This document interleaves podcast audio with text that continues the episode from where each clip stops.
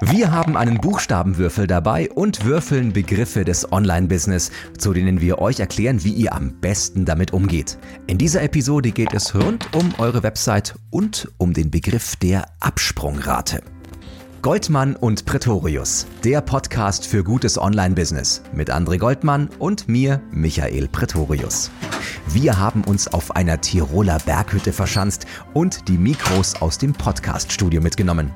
André Goldmann ist Website-Optimierer im Büro für gute Websites und ich, Michael Pretorius, bin Content-Berater und Creator für Inhalte auf digitalen Plattformen.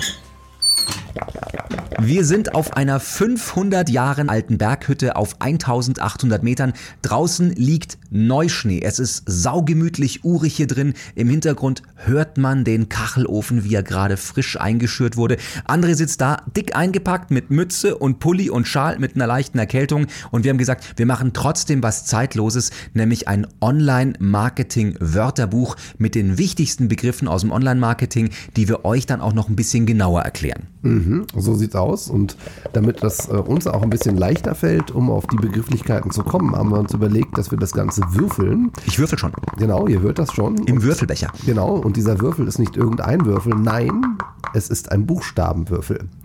Und äh, ihr werdet jetzt quasi live mitbekommen, wie wir uns jetzt quasi in eine Situation begeben, die auch uns vollkommen unklar ist, weil wir noch gar nicht wissen, welcher Buchstabe rauskommt, über den wir dann reden wollen. Spannung steigt enorm. So, außerdem haben wir gesagt, wenn wir jetzt einen Buchstaben würfeln, zu dem uns nichts einfällt, oder wenn ich einen Begriff sage oder André sagt einen Begriff, zu dem der andere dann keine Antwort geben kann, dann hoho, gibt's hier den Krautinger, einen Tiroler Rübenschnaps, von dem ich immer gedacht habe, boah, hoffentlich schmeckt der nicht so, wie er riecht. Und dann habe ich mir gedacht, als ich ihn getrunken habe, boah, hätte der doch nur so geschmeckt, wie er gerochen hat. Aber dazu später mehr. Ich willst du würfeln, André? Zum Ja, ersten Mal? Erste ja. Runde? So. Ich würfel, du musst reden. So. So, Lass es ein Z sein. Z, Z wie äh, Undo, Z zurück. Nein, keine Ahnung. Würfel einfach frei raus. Oh, das hat aber gescheppert. Ja. Das M. Ist, nee, das ist. Äh, Ein W. W ist das. W. W wie Website. Das war ja einfach. Ja. So, sollen wir so banal, soll das so banal beginnen, André? Okay, also André Goldmann, muss man dazu sagen, ist Berufswebsite-Optimierer. Das ist jetzt deine, also es war jetzt echt Zufall. Also Website, was, also Website, bitteschön, leg los, deine Zeit. Ich würde fast ein Foto davon machen, damit man glaubt, dass das stimmt. Ja, mach ein Foto bitte davon. Ähm, ich hole schon mal den Schnaps, weil ich bin mir nicht sicher, ob dir alles dazu einfällt. Ja, alles wird mir dazu auch nicht einfallen, aber es ist ja auch die Frage, ob man alles dazu wissen muss, äh, weil ich glaube, dass es äh, wichtig ist, die Basics überhaupt erstmal im Griff zu haben. Gut, dann fangen wir an mit dem Webserver, Begrifflichkeiten. Ganz genau. Dann haben wir den Webspace. Das Ja. könnte das gleiche sein, muss aber nicht. Ja, Dann haben wir was noch? Dann haben wir die Website-Optimierung. genau. Wir haben die Website-Analyse. Ah, da steckt so viel drin. Fangen wir mal an mit dem Webspace. Was ist der Webspace? Das ist am Ende ein Teilbereich eines Webservers, der uns vom Hoster zur Verfügung gestellt wird. Mhm. Fangen wir an, das ein bisschen zu sortieren, was ihr damit anfangen könnt. Früher war das alles ein Rechner. Früher, wenn ihr eine Internetseite hattet, eine Website, dann lag der Webserver, der Webspace und der Datenbankserver, der E-Mail-Server, das war eigentlich früher alles eine große Maschine. Heute in der Zeit des Cloud Computings kann das alles getrennt sein. Zum Beispiel kann euer Webspace, auf dem die ganzen Bilder liegen, auf dem eure Videos liegen, auf dem Kundendaten liegen, ganz proprietäre Dateien, wie zum Beispiel, ich sag mal, Grafikdateien oder irgendwelche Konstruktionszeichnungen, der kann irgendwo in der Cloud liegen. Der Datenbankserver, der kann auch irgendwo in der Cloud liegen, aber auf einer anderen Cloud. Und ähm, die Seiten, die HTML-Seiten oder dynamischen Webseiten, die können auch wiederum auf einem dritten Cloud-Server liegen. Und der E-Mail-Server, der kann auch ganz woanders liegen. Also heute können wir in dem Bereich Website-Bau alles danach optimieren, dass zum Beispiel die Performance besonders groß wird. Dann spricht man zum Beispiel auch von Load Balancing, also von der Lastverteilung, dass ihr, wenn man eure Website aufruft, nicht alle Menschen auf ein und dieselbe Maschine schickt. Das wären so die Begriffe Webspace, Webserver. Und jetzt zur Website, André. Ja, die liegt da. Die liegt da und muss optimiert werden. Wie, liegt denn, wie optimiert man denn am besten die Website? Indem man am allerersten Moment erstmal herausfindet, ähm, was haben wir denn überhaupt für Daten. Weil ohne Daten kann ich nichts optimieren. Solange ich nicht weiß, was überhaupt Sache ist, äh, wüsste ich nicht, ob ich erst damit beginnen soll oder erst damit. Gehen wir mal davon aus, wir haben ein relativ aussagekräftiges Web-Analyse-Set, also dass ich mir zumindest mal anschauen kann, welche Bereiche einer Website werden überhaupt genutzt, welche werden gar nicht genutzt. dann habe ich darüber schon mal Anhaltspunkte. Im Idealfall kann ich daraus noch ein paar mehr Ableitungen ziehen, wie zum Beispiel, äh, wenn wir jetzt zum Beispiel einen Podcast-Bereich auf einer Website haben, ob der Player überhaupt benutzt wird auf der Website oder eben nicht. Ja, exemplarisch, es gibt viele Website-Betreiber, die haben so eine Podcast-Sektion auf ihrer Website und haben dadurch, dass sie mittlerweile mehrere hundert Shows haben, einen relativ aufgeblähten Podcast-Bereich, der aber eigentlich effektiv gar nicht benutzt wird dann ist das zum Beispiel mal ein großes Thema, was man sich anschauen sollte, weil nämlich die Podcast-Episoden in der Regel nicht sehr gut inhaltlich gepflegt sind. Das ist nur exemplarisch. Wenn ich jetzt aber dann zum Beispiel so zehn Landingpages habe, mit denen ich Geld verdiene, stell dir mal vor, es wäre ein Online-Shop. Ein Online-Shop, der hat auch einen Podcast und äh, hat der zehn Produkte und die sind optimiert inhaltlich, dann kriege ich Probleme mit dem Ranking dieser zehn Produkte, wenn 600 Podcast-Episoden eigentlich nicht optimiert sind und dadurch, sage ich jetzt mal von der Gewichtung, meinen Shop runterziehen. Das heißt, wenn ich zusammenfasse, wenn wir eine sehr große Website haben mit sehr vielen historischen Daten, die zum Beispiel bei Google überhaupt keine Bedeutung haben, ich möchte aber, dass die Seite in sich gut rankt und habe aber wenige sehr, sehr wichtige Bereiche, dann schadet mir diese riesengroße Contentfülle, wenn sie schlecht strukturiert ist. Richtig, das ist eigentlich auch mal so ein Hauptthema in der Optimierung, dass man sich eigentlich gar nicht so sehr äh, natürlich, das, das, bitte nicht falsch verstehen, äh, man soll sich natürlich auch um die Bereiche kümmern, die man bereits optimiert hat. Es geht aber vorrangig darum, bei der Website-Optimierung erstmal eine gewisse, ich spreche da ganz gerne von der Website-Hygiene, dass man erstmal solche Hygienefaktoren wie 404-Fehler, auch Altlasten vor allem, äh, Weiterleitungsketten, dass man die erstmal in den Griff kriegt, dass man intern nicht auf Weiterleitungen verlinkt. Das klingt immer ziemlich banal, als würden das keinen großen Einfluss machen. Wir machen das bei relativ vielen Kunden allerdings immer von, von Anfang an, dass wir erstmal diese ganzen Altlasten gerade ziehen und sehen, da wir einen enormen Peak haben, wenn wir damit fertig sind, ähm, in der Gesamtsichtbarkeit an der Domain. Ich hake kurz nach auf Weiterleitungen intern verlinken. Du hast das gerade so gesagt, als wäre das so eine Sportart, wie die Leute hier oben vor dem Fenster hier gerade runterwedeln mit den Schienen und können das so, als würden sie seit 15 Jahren so machen.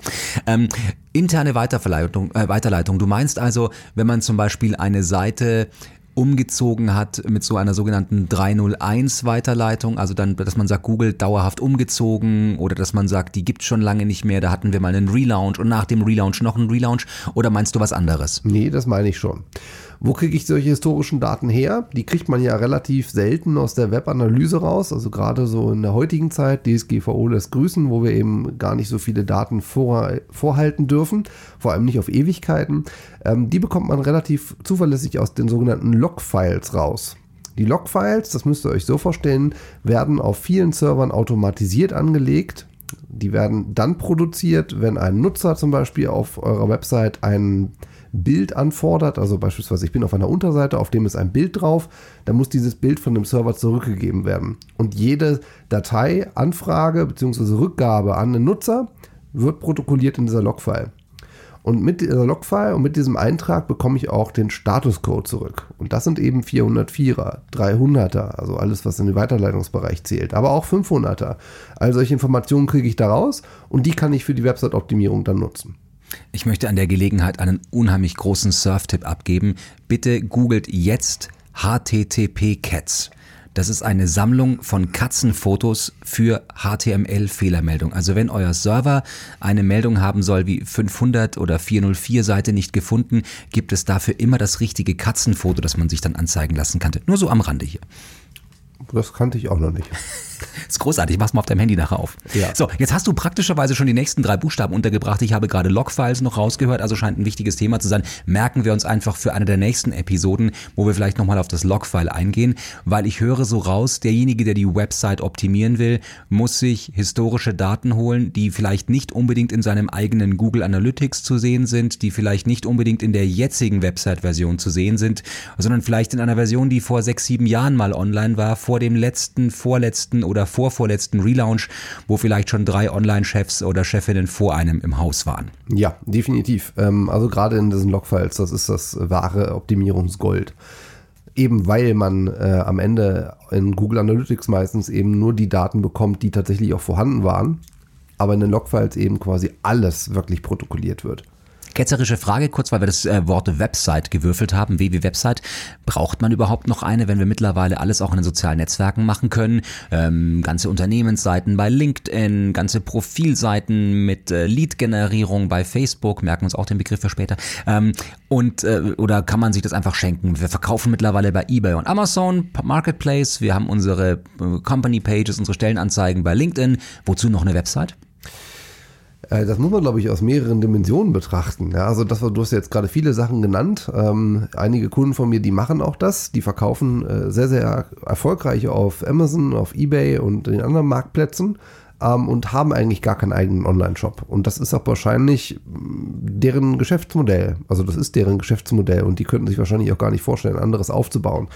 Äh, was wäre die Alternative dazu? Natürlich wäre es eine Website. Die Frage ist nur an der Stelle, wird es eine Welt geben, ohne Marktplätze. Also ich kann mir durchaus vorstellen, dass es irgendwann mal eine Welt geben kann ohne eBay. Die Frage ist nur, was kommt dann? Und irgendwo müssen die Leute ja einkaufen. Weil die nächste Problematik ist, wenn ich jetzt eine Website habe, da muss sie auch gefunden werden. Und der Kunde muss wissen, dass es da eine Website gibt, auf der man ein Produkt kaufen kann. Und jetzt kann man natürlich sagen, da machen wir SEO für.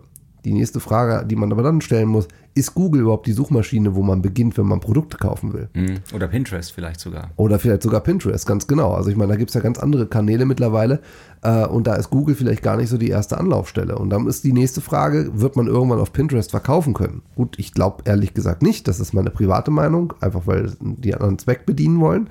Ähm, aber ist ist spannend. Also ja, aber das Entscheidende ist, was du gerade ansprichst, dass ja viele dieser, ähm, dieser sozialen Netzwerke eine Vorentscheidung abbilden. Also wenn ich ähm, bei LinkedIn bin oder bei Facebook oder bei Instagram oder gerade das genannte Pinterest, dann habe ich ja schon eine maximale Erlebbarkeit des Produktes oder eine maximale Erlebbarkeit dieser Dienstleistung. Das heißt, so Infoseiten mal über das Produkt was lesen oder mal angucken, brauche ich dann gar nicht mehr. Und was diese sozialen Netzwerke nicht in Gänze abbilden, ist dieser Einkaufsprozess Prozess oder der sogenannte Konversionsprozess, wo ich dann sage, so und jetzt schnappt das alles zu. Das heißt, ich höre so ein bisschen raus, dass wir uns diese reinen Web-Visitenkarten eigentlich schenken können, wo sich der Kunde eigentlich nur informiert. Das heißt, die Website muss immer einen klareren Zweck haben und nicht mehr ein reines Informationsangebot, oder? Entschuldigung. Du darfst nicht hier so viel aushusten, wie du willst. Ich kann auch bei der Gelegenheit noch mal Feuer nachschütten. Ich sehe, der André ist kalt geworden. Das ist gut. Also, ähm, äh, Michael, du hast gerade was Richtiges gesagt. Also, eine Website braucht immer eine Funktion.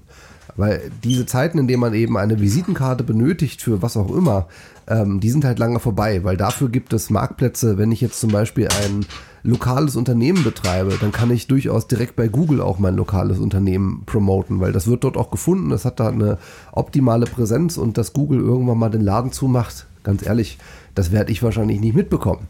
Ähm, also wir werden irgendeine andere Lösung dafür finden, selbst wenn es die irgendwie nicht mehr so geben sollte wie heute. Aber äh, ich glaube vielmehr, und das ist glaube ich auch noch so ein Punkt, den du gerade angesprochen hast, ähm, wenn jetzt ähm, Pinterest zum Beispiel irgendwann mal auf die Idee kommt, bei uns kann man jetzt Produkte auch kaufen und das ist glaube ich der viel entscheidendere Punkt, es muss auch eine rechtliche Bindung geben. Und die ist bei den Amazons und Ebays dieser Welt durchaus gegeben. Ich kann mir aber nicht vorstellen, wie so ein Widerruf äh, über Pinterest laufen soll. Also das sind ja dann so Fragen, die man dann stellen muss. Und da ist so eine Website durchaus oder ein Online-Shop an der Stelle wahrscheinlich doch eher die rechtlich bindendere Geschichte. Ich würde es nochmal aus einem anderen Aspekt betrachten. Und zwar haben wir, wenn wir auf die Website von einem Hersteller oder Dienstleister gehen, eine ganz andere Bindung emotional an diesen Dienstleister oder Produzenten, als wenn wir in einem Marktplatz suchen.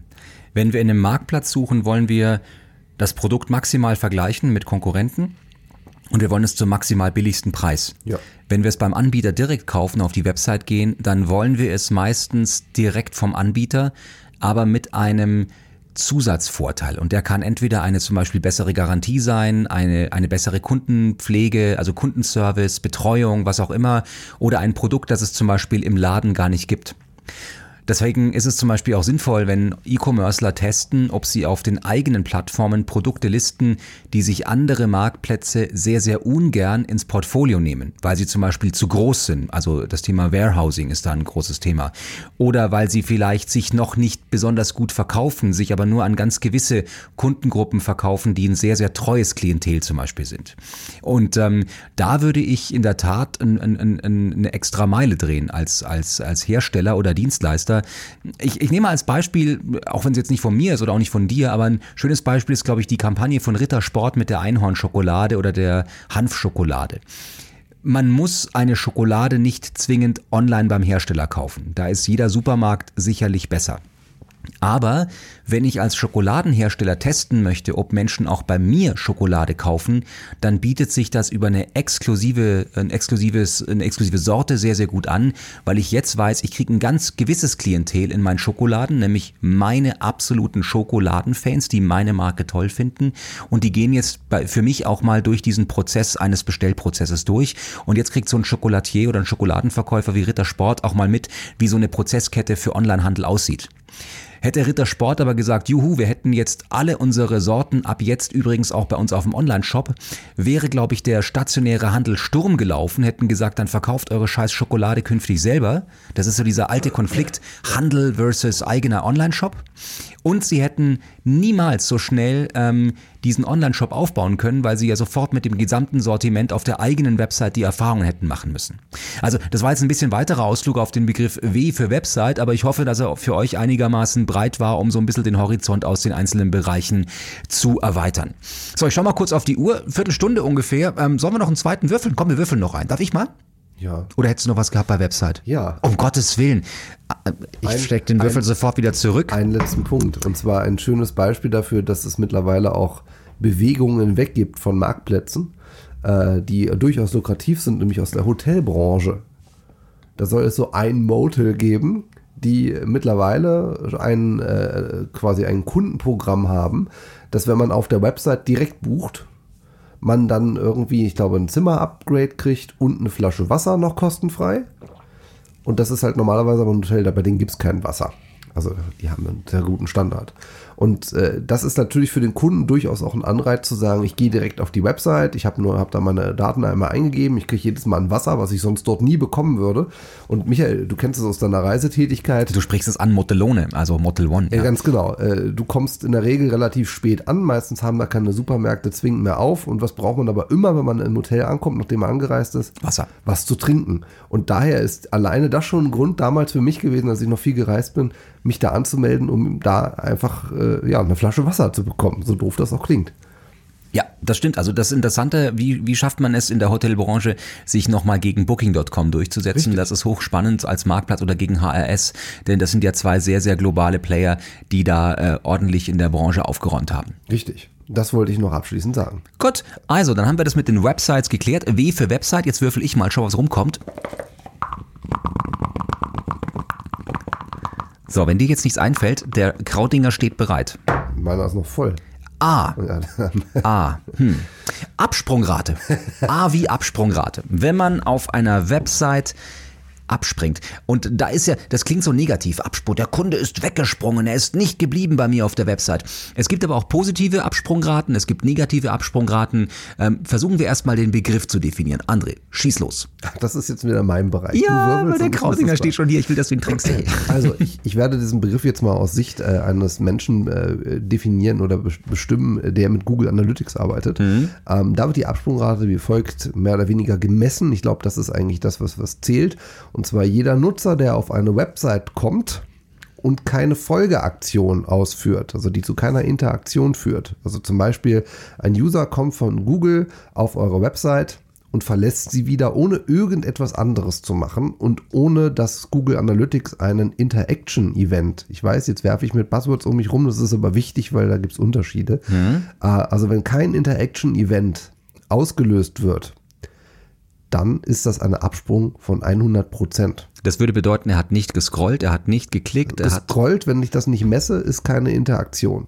Also er kann durchaus bis ganz nach unten gegangen sein und er kann sich auch zehn Minuten auf meiner Seite sich den Text durchgelesen haben, whatever, ist vollkommen egal. Solange keine Aktion ausgeleit, äh, ausgelöst wird, die ein Event auslöst, der in Analytics auch gemessen wird, oder er einen Nutzer irgendwo hinklickt, dann ist das ein Absprung. Das würde bedeuten, ähm, wichtiger Punkt, weil wir es gerade besprochen haben, messt die Scrolltiefe eurer Website. Es kann ja sein, dass man sagt, ich habe eine Informationsseite und da steht eigentlich alles drin, wie eine Gebrauchsanleitung. Also liest dir durch, wie das funktioniert, wo man sagt, super, der Kunde hat es von oben bis unten durchgelesen und danach ist er abgesprungen, weil er war zu 100% zufrieden, er braucht nicht mehr. Ja, so kann man das auch definieren. Ja, so kann man es auch definieren. Würden wir jetzt aber die Scrolltiefe messen per Google Analytics, dann könnten wir 10, 20, 30, 40, 50 Prozent runtermessen. Hat er es wirklich bis ganz nach unten geschafft? Ist er wirklich zufrieden und informiert rausgegangen? Oder ist er nach 10 Prozent vielleicht oben schon vom Headerbild erschlagen worden und hat gesagt, tschüss, falsche Seite? Das heißt aber noch lange nicht, dass es ein Interaction-Event war. Also es gibt in Analytics zwei unterschiedliche Events. Ein Non-Interaction und ein Interaction-Event. Wenn ich zum Beispiel Scrollverhalten messen würde, würde ich das nie als Interaktionsevent machen. Mhm. Weil dann könnte ich relativ schnell eine Absprungrate bekommen, die im einstelligen Bereich hängen bleibt. Weil dass jemand scrollt, ist eigentlich relativ sicher. Und selbst wenn er nur die Website äh, scannen möchte, um zu gucken, ist hier das, was ich gesucht habe. Also ich würde solche Events grundsätzlich als Non-Interaction machen. Ähm, es gibt allerdings einen Unterschied, wenn ich jetzt zum Beispiel ein Element auf meiner Seite drauf habe, was für mich zielerfüllend wäre, wenn der Nutzer es gesehen hat. Ähm, wie zum Beispiel ein ähm, Oh, es ist jetzt wie zum Beispiel ein, das ist ja wie das Problem immer wieder bei so pauschalen Aussagen. Äh, wenn ihr mal auf gutewebsites.de zum Beispiel geht, unten habe ich ein, auf jeder Pro, äh, Produktseite habe ich ein Formular. Wenn das in Sichtbereich kam, dann habt ihr relativ viel von meinem Produkttext gelesen, weil das steht grundsätzlich unten drunter. Dann wird bei mir ein Interaction-Event ausgelöst. also wenn man in der Scrolltiefe einen gewissen Punkt erreicht hat. Ja, äh, erstmal das und wenn man dieses Formular im Sichtbereich hat. Das, das sind zwei unterschiedliche Messsachen, die ich mhm. da mache. Äh, wenn man es genau nimmt, ist das Formular etwa bei 80% Scrolltiefe. Ähm, für mich ist damit aber das Ziel erreicht, weil für mich diese Absprungrate äh, gerade in so einem Bereich, in dem ich tätig bin, Dienstleistungsbereich, wird viel verglichen. Das heißt, ich kann jetzt nicht pauschal sagen, nur weil der Nutzer nach einer Seite äh, besuchen quasi direkt wieder zu Google gegangen ist, um sich vielleicht den zweiten, dritten, vierten anzuschauen, weil ich vielleicht auf Platz 1 war, ist das für mich kein Erfolg. Für mich ist das durchaus ein Erfolg, wenn er sich bis so weit runter gescrollt hat äh, vielleicht sogar im Idealfall eine gewisse Zeit diesen Bereich auch in seinem Scrollbereich hatte. Also das messen wir auch. Hm. Ähm, und dieses Formular am Ende ist bei mir ein Interaktionsevent, weil das wäre jetzt eine, eine, ein schönes Beispiel zum Beispiel für alles, was so Richtung Durchlesen, danach anmelden oder White Paper Download oder ähnliches geht. Wie sieht es bei einem Shop aus, wo man sagt, normalerweise das Produkt ansehen, Produkt Warenkorb, Warenkorb, Bestellseite. Ich habe neulich mal einen, einen Online-Shop gehabt, da haben wir den versucht zu optimieren. Da waren wir bei zwölf Steps durch den Verkaufsprozess, was echt lang war. Ähm, und solche Sachen kann ich ja auch mit einer Absprungrate messen, dass ich sage, also bei welcher Tür sind sie eigentlich nicht mehr weitergegangen? Äh, das ist ein gutes Beispiel. Ähm, was ich zum Beispiel immer mache bei der Optimierung, ist, dass ich immer so die Website-Länge, äh, wer schon mal ein paar Vorträge von mir gehört hat, der wird wissen, ich, ich, ich äh, handle gerne mit solchen Begrifflichkeiten, die nicht so im, im allgemeinen äh, Turnus genutzt werden. Also ich habe Website-Gewicht ganz gerne bei mir in Vorträgen, aber Website-Länge ist jetzt neuerdings auch dabei. Mhm. Äh, damit meine ich primär den Bereich zwischen Einstieg und Conversion-Abschluss. Also das heißt beispielsweise, was bei dir jetzt gerade zwölf Steps waren, ist, ist eine Länge, mhm. also zwischen Einstieg und Ende der Conversion. Das meinst du mit Länge, also die Anzahl der Seiten, die in einem Konversionsprozess aufgerufen werden ganz muss. Genau, okay. Ganz genau. Und diese Länge versuche ich zu komprimieren auf ein, eine Mindestanzahl an Seiten, die eben technisch benötigt wird. Weil mhm. meistens scheitert es an den Systemen, nicht an dem, was man gerne möchte, sondern meistens an Gegebenheiten. Und äh, das ist zumindest schon mal ein guter Ansatz eben auch zu optimieren, weil wenn ich mir halt überlege, dass ich meine, es gibt immer verschiedene Gründe, warum jemand abspringt. Also es kann sein, dass der Dienstleister für den Versand einem nicht gefällt, deswegen springt man ab. Das muss halt nichts was mit der Seitenanzahl per se zu tun haben, dass das eben zwölf Unterseiten sind im Conversion-Bereich. Ja. Dritter Fall, ähm, Journalismus. Ähm, ich lese einen Artikel, mhm. äh, Medienseiten, ähm, komme da drauf über die Startseite, auf der Artikelseite lande ich quasi erst als zweite Seite oder ich finde den Artikel bei Google und gehe darauf oder ich werde von einem sozialen Netzwerk draufgeschickt. Das sind drei unterschiedliche Nutzungsszenarien. Jemand, der über die Startseite eines Mediums einsteigt, hat das Medium noch als Leitmedium offenbar im Kopf, geht da drauf und geht von dort aus auf die Artikelseite. Jemand, der über ein soziales Netzwerk wie Twitter oder, oder, oder LinkedIn oder äh, Instagram, Instagram geht nicht außer dem Swipe-Up, also jemand, der aus einem sozialen Netzwerk da drauf kommt, der kommt mit einem Vorschussvertrauen, Freunde haben das gelesen und sagen, das musst du auch lesen oder jemand, der per WhatsApp kommt. Anderes Szenario. Würde bedeuten, wenn der Artikel gut ist und man liest ihn bis zum Ende durch, hätte man bei dem sozialen Netzwerk eine Absprungrate ja auch von 100 Prozent. Man hat es ja quasi nur gelesen und danach passiert nichts mehr. Wohingegen der Leser, der von der Startseite kommt, hätte dementsprechend eine Website-Länge 2, nämlich die Startseite und die Artikelseite, richtig? Ja, in dem Beispiel, was du jetzt gerade genannt hast, würde ich auf jeden Fall keine Interaction-Events ähm, benutzen. Äh, zumindest keine, die an so einer Stelle greifen können, wo es relativ wahrscheinlich ist, dass jemand nach einem Einseitenbesuch auch tatsächlich die Website wieder verlässt. Äh, weil ich sonst ganz schlecht nämlich schauen kann, ähm, in den zumindest Standardberichten in Analytics, ob jetzt tatsächlich vielleicht das Layout bei mir nicht unbedingt dazu anreizt, eine Folgeseite mir anzuschauen. Weil Würdest du dann sagen, hier weiterlesen oder jetzt mehr laden, um dann zu sagen, vielleicht zeige ich ihm erstmal nur das erste Drittel von diesem Artikel und dann versuche ich so eine Schicht wie jetzt weiterlesen einzublenden? Oder was würdest du machen? Die Frage stellst du jemandem, der äh, das Geschäftsmodell mit Ad Impressions nicht unbedingt unterstützt. äh, und Na, das wäre ja aber jetzt mal so aus der reinen, also einmal von der Analytik-Geschichte hat ihn wirklich interessiert, zähle ich ein zweites Event und natürlich, ich meine, theoretisch können die Anzeigen ja auch oben schon eingeblendet sein, aber um zu sagen, ich kann ja sonst nicht messen, ob mein Artikel wirklich jemand interessiert hat. Also ich, ich kann mal ein Beispiel nennen. Ich lese ganz gerne im Rolling Stone. Und die haben eine Funktion oder sich neuerdings überlegt, dass sie viele längere Beiträge jetzt immer in Häppchen packen. So vier, fünf, sechs Beiträge, in, also einen Beitrag in, in, unterschiedliche Seiten.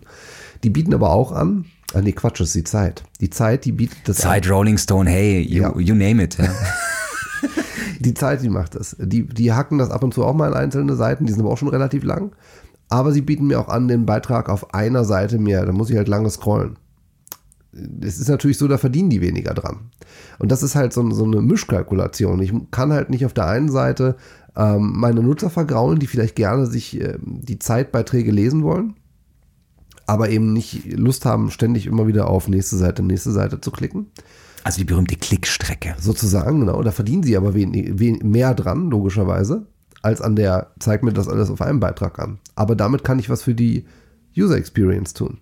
Und das ist eben so diese andere, die Schattenseite quasi. Was sich ja möglicherweise in treuen bezahlenden Abonnenten auswirken kann, wenn die Nutzer freundlich behandelt werden mit nutzerfreundlichen Beiträgen. Richtig. Ähm, was ich zum Beispiel viel eher jetzt diskutieren würde, äh, wenn man das redaktionell äh, so nennen möchte, ist das, was sehr, sehr viele Verlagshäuser jetzt machen. Äh, irgendwie das Gefühl, da gab es so im, im 1. Januar gab es irgendwie so einen Stichtag, wo sie sich alle überlegen, wir verpacken alle Beiträge hinter eine Paywall. Aber diese Beiträge sind eigentlich relativ dünn, um das mal noch nett auszudrücken. Wir müssen es jetzt nicht daran verbrennen, ob die dünn sind oder nicht. Ähm, was würde ich denn hier messen? Hier würde ich tatsächlich rangehen und sagen, äh, ich würde tatsächlich die Absprungrate belassen, wie sie ist. Um auch herauszufinden letztendlich, weil da kommen ja auch wieder mehrere Dimensionen mit rein, ähm, was mache ich denn mit Stammlesern, die vielleicht früher nicht abonniert haben, auch nicht wollen, aber sich mit der Zeitung identifizieren oder eben auch zum Beispiel ähm, Engagement zeigen. Also ich weiß, auch wenn die Kommentare in diesen Beiträgen meistens unter der Gürtellinie sind, nichtsdestotrotz sorgt das aber für wiederkehrende Besucher, die dann Ad-Impressions aufrufen. Und ich mhm. weiß, das ist eine Mischkalkulation auch aus der Sicht, aber als Marke muss man natürlich auch auf solche Sachen achten. Und äh, da habe ich das Gefühl, es ist momentan so ein bisschen wilder Westen. Gut, also wenn man äh, eine Paywall hat, dann hat man ja genau ähnlich, eine Paywall funktioniert ja ähnlich wie ein E-Commerce-Laden, also ein Shop. Das heißt, ich habe ein Produkt und dieses Produkt performt oder es performt nicht. Und dann habe ich entweder einen Nutzer, der sagt, hm, das war jetzt aber ein bisschen steil, der Teaser für das, dass da nichts dahinter kommt, dann mache ich das zwei, dreimal und dann habe ich den Nutzer auf die Dauer auch verloren. Mhm. Ähm, bei Produkten, die man sich schicken lassen kann, würde man das an der Retourenquote messen, was im Journalismus äh, nicht unbedingt messbar ist. Aber diese Quittung hat man dann möglicherweise, ähm, wenn man dann in den einzelnen Nutzerprofilen weniger Churn, äh, weniger Return Rate hat. Schöner Begriff übrigens dabei ist die sogenannte Churn Rate. Ähm, die kann man sehr schön an Lego Spielzeug mit Kindern festmachen. Wenn ein ähm, Produkt, ein Spielzeug sehr, sehr häufig verwendet wird, dass man neu kauft, dann hat es eine ähm, sehr geringe Churn-Rate. Wenn das Produkt aber am nächsten Tag in der Ecke liegt, dann war das Produkt scheiße und hat eine sehr, sehr hohe Churn-Rate. Also ist das nicht das Lieblingsspielzeug. Und ähm, sehr gute digitale Produkte sind nach dem Zahnputzprinzip gebaut, dass man sie eigentlich mindestens ein bis zweimal am Tag verwenden will. Und das würde ich jetzt auch für eine Zeitung oder für ein Online-Medium so gelten lassen, dass die von ihrer Benutzerfreundlichkeit eigentlich so gebaut sein müssen, dass man die zweimal bis mehrmals am Tag verwenden möchte. Und wenn man sich beim dritten Teaser denkt, so wieder mal reingefallen, dann ist man irgendwann raus und dann hat man die Quittung halt später bei dem und dem. Aber das Interessante ist ja, im Übrigen dein Lego-Statement von eben, das müsste man auch nochmal in zwei Zielgruppen packen. Aber Erwachsene, die Lego kaufen Dazu gehöre ich und Kinder. Okay. Also merkt euch bitte, ich gebe euch dann später das Impressum durch, wo ihr André den neuen ähm, Lego Star Wars Super Duper Flieger äh, in 800 Einzelteilen hinschicken könnt, wenn euch der Podcast gefallen hat. Bitte nicht, ich habe für meinen großen äh, äh, Millennium Falcon schon keinen Platz. Es besteht der Trend zum zweiten Millennium Falcon. nee, es gibt jetzt den großen Sternzerstörer. Ja, ja, ja. Aber der ist so groß wie An dieser Stelle blenden wir das Gespräch für Sie aus. Aber ich wollte noch was sagen ja, zu, klar, dem, gerne. Äh, zu dem äh, Modell, was du gerade gesagt hattest, ähm, mit diesen ähm, Verlagshäusern. Die haben, glaube ich, ein ganz großes Problem. Wenn ich jetzt noch mal ganz kurz die Zeit äh, in den Raum werfen darf, die haben eben so ein Abo-Modell für generell die, weiß ich nicht, wie die ich nenne jetzt nicht nochmal den Namen, also doch Zeit Plus, so heißt das, glaube ich. Ich bin selber kein Abonnent mehr. Sie heißen alle Plus, ja. Ja, äh, da sind alle Beiträge drin. Die werden auch, glaube ich, gar nicht groß angeteasert. Das, was jetzt aber zum Beispiel der Ort, in dem ich lebe, macht, dort ist quasi jeder Beitrag einfach mal dicht. Du kommst nicht drauf. So, das Problem, was aber an der Stelle herrscht, ist, dass du quasi gar nicht, also ich glaube, dass gerade bei der, bei der Analyse hat das für uns als, als Unternehmen auf der Website, hat das einen negativen Einfluss. Das ist von heute auf morgen gar nicht so primär messbar, weil die natürlich ihren Google-Traffic nach wie vor bekommen.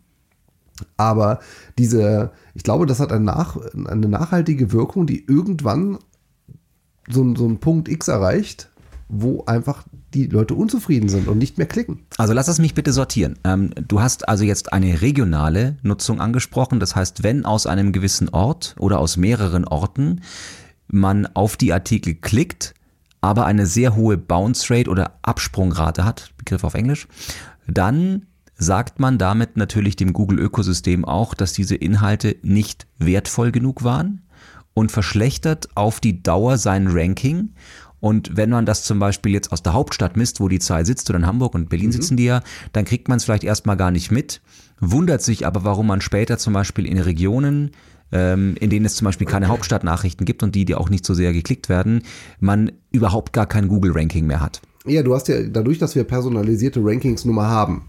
Google merkt sich ja, auf welchen Seiten haben wir quasi eine Suchhistorie aufgebaut. Also welche Seiten besuchen wir häufig, wenn wir welche Begrifflichkeiten ähm, gesucht haben. Das ist aber ein schleichender Prozess. Das geht nicht von heute auf morgen und so zack sind die Rankings weg. So, wenn ich jetzt aber zum Beispiel mein, mein Surfverhalten bei unserer Leipziger Zeitung verändere, und zwar massiv, weil ich sage, nee, da gehe ich gar nicht mehr hin, weil es ist sowieso alles zu, dann wird sich das nicht von heute auf morgen spürbar machen für den Website-Betreiber an der Stelle. Aber peu à peu werden das immer mehr Leute sein, die, die, diese Zeitung gar nicht mehr in ihren Suchergebnissen angezeigt bekommen. Das heißt, in der Regel ist das sogar noch ein größeres Problem für die lokalen Zeitungen als für die nationalen. Ja, okay. ja also äh, primär für die. Primär, also das heißt, die Zeit ist gar nicht so betroffen, sondern Nein. eher die Leipziger Zeitung oder die Münchner Abendzeitung oder die was auch immer. Ähm, Alle die, die wirklich sehr, sehr ähm, aggressiv ihre Paywall mit reinsetzen. Mhm. Bei uns waren zum Beispiel die Bürgermeisterwahlen waren dicht. Mhm. Das muss man sich mal vorstellen. Auf einer regionalen Seite. Ja, jetzt würde der Verlagsleiter sagen, dann kauft ihr halt eine Zeitung. Ja, aber das ist ähm, wieder ein anderes Thema. Ja, okay. Also gut, wir haben zwei Begriffe geklärt in dieser Podcast-Folge, nämlich die Website und die Absprungrate. So sieht's aus.